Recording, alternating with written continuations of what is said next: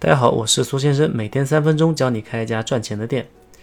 今天这节课呢，我们讲讲门店决定生死的那个环节啊，选址。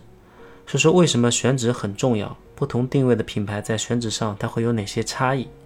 开店和没有开店的人呢都知道选址非常重要。那到底有多重要呢？我标题已经写了啊，选址是可以决定一个门店百分之五十的生死的。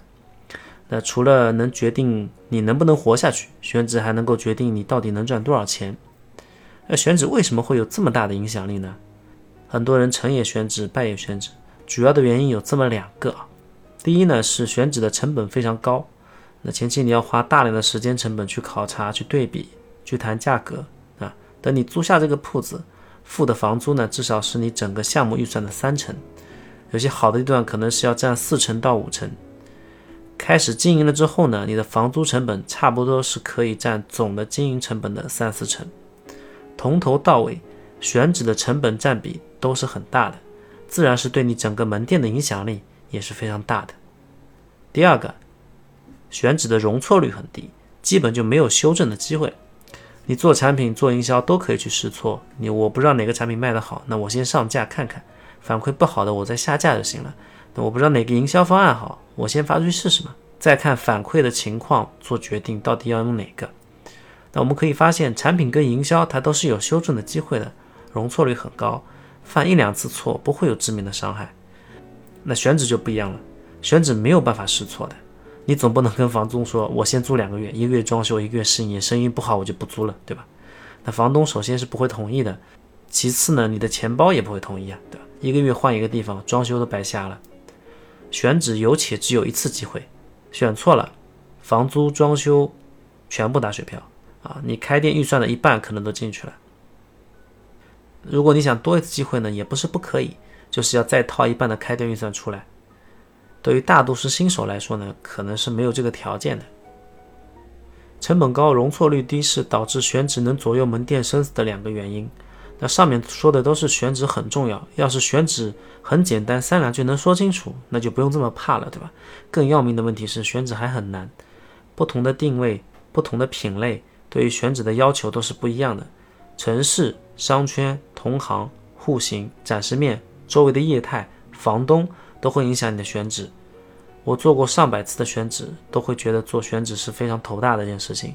新手觉得选址很困难，是很正常的。如果你第一次做选址就觉得很简单，反正我的家乡嘛，我自己肯定清楚，我熟，对吧？那我告诉你，你完蛋了。在你觉得理所当然的时候，是最危险的时候。选址不是挑一个人流大的地方就可以了，人流大的地方不等于是个好位置。你看火车站人流量这么大，每天成百上千个人经过，有看到过喜茶满记甜品在火车站开店吗？对吧？人流量是很重要的，它决定你这个门店的生意的下限。但是更重要的是呢，这个地段、这个商铺的人流量，它是不是你品牌的有效人流量？只有人流符合了你的品牌定位，路过的人是你的目标客户群，才有比较高的一个转化率或者说是补货率，才能够做成生意，才能变成实打实的营业额。那一条商业街每天人流量假设有一万，每天租金是一千块。如果只有一百个人是目标客群，那么你是用十块钱买了一个意向客户；如果有一千个人是目标客群，那么你就是用一块钱买了一个意向客户。就是呢，数学是体育老师教的，也能够算清楚到底哪个项目成功率会高一点，对吧？人流的结构和质量是比数量重要的多的。甜品店、奶茶店、咖啡店、蛋糕店对选址的要求都是不一样的。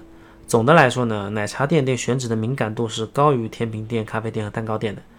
甜品店、蛋糕店可以开在不怎么有人的地方，啊，人流低一点没关系。奶茶店是不行的，奶茶店是非常依赖人流数量的，面积要求的比较低，十几平方也能开店，坪效是比较高的，对人流质量要求是比较低的，不管什么年龄段，不管什么样的消费能力的人，来者不拒都可以。蛋糕店、甜品店它是比较依赖人流的质量的，对人流的数量要求不是特别高。